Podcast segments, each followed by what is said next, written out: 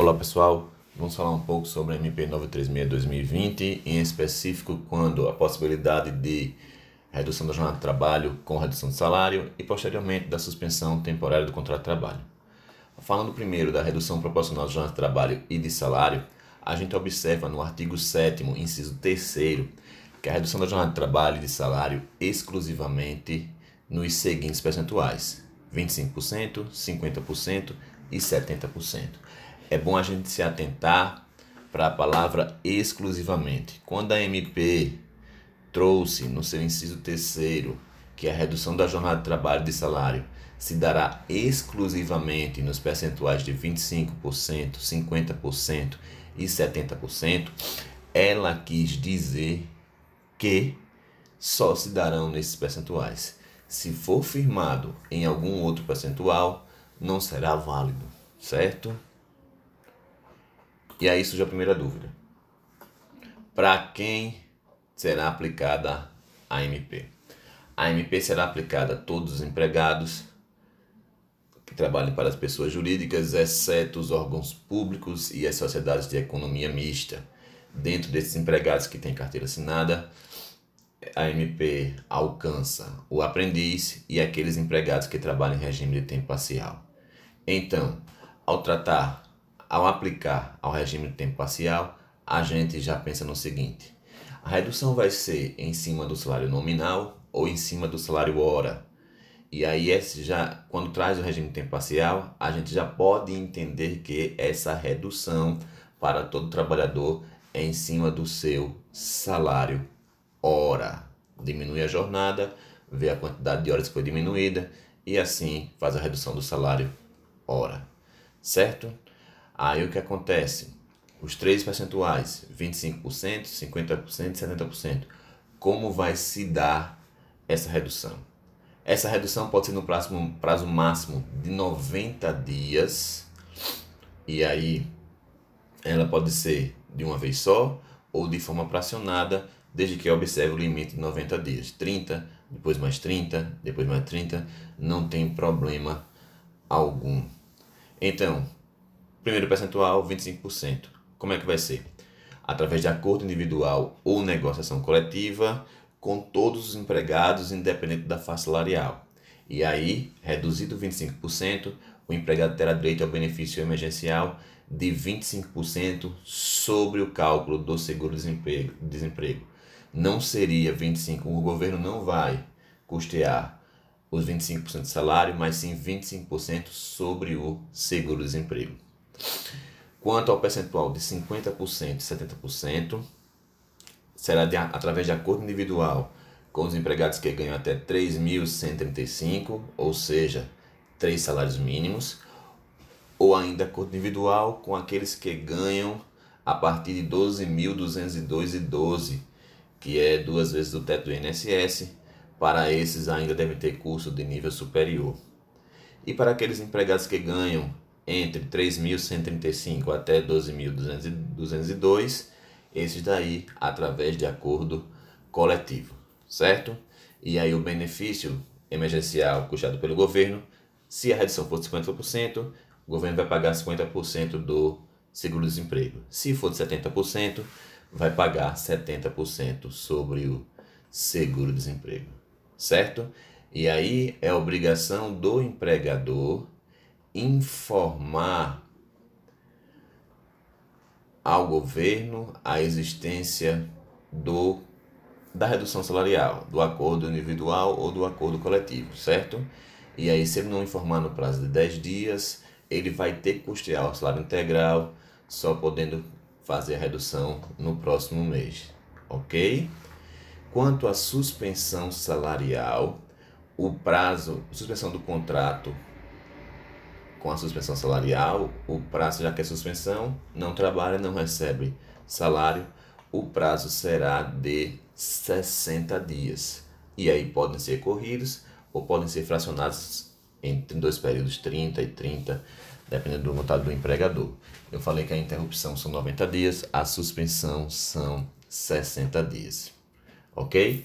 E aí, durante a suspensão, o empregado não pode prestar nenhum serviço, todos os benefícios concedidos ao empregado devem ser mantidos, e aí eu entendo que seria plano de saúde, é, vale alimentação, esses benefícios que custam a ordem social devem ser mantidos, ok?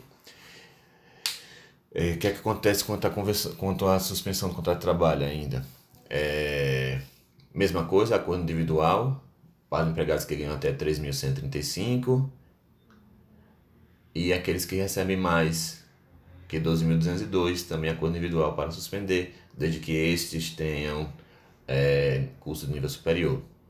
E para aqueles que ganham entre 3.135 até 12.202, através de convenção ou acordo coletivo, certo? Aí o que acontece? Durante o período de suspensão, vai ter uma ajuda compensatória do governo quando é, fica concretizada duas situações. Primeiro, a empresa que receber, tiver receita bruta no ano passado superior a 4,8 milhões, ela terá, no período da suspensão, que continuar pagando 30% do salário. E aí o governo complementa 70% benefício emergencial, só que 70% em cima do seguro-desemprego e não do salário do empregado.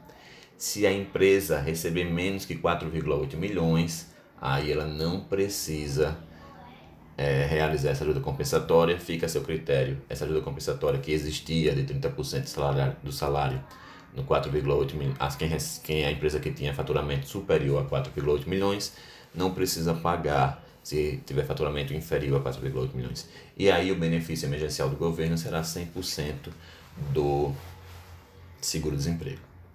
Só que essa discussão da redução de jornada com salário e suspensão contratual por acordo individual, isso foi levado ao STF, certo? Através da ADI 6363, com a medida cautelar apresentado pelo partido Rede Sustentabilidade, e aí foi concedido a liminar pelo ministro Ricardo Lewandowski, que determinou o seguinte, deixa eu ler como foi, deixa eu ver como foi que ele botou para ficar, para passar exatamente para vocês o que é que tá, o que é que ele determinou. É, para determinar que as, as pen, apenas terão validade os acordos individuais de redução de jornada com redução salarial ou de suspensão temporária do contrato de trabalho se houver anuência dos sindicatos de trabalhadores em até 10 dias a partir da notificação. Caso o sindicato não se manifeste, na forma e nos prazos estabelecidos na legislação trabalhista, o acordo individual estará validado. O que acontece?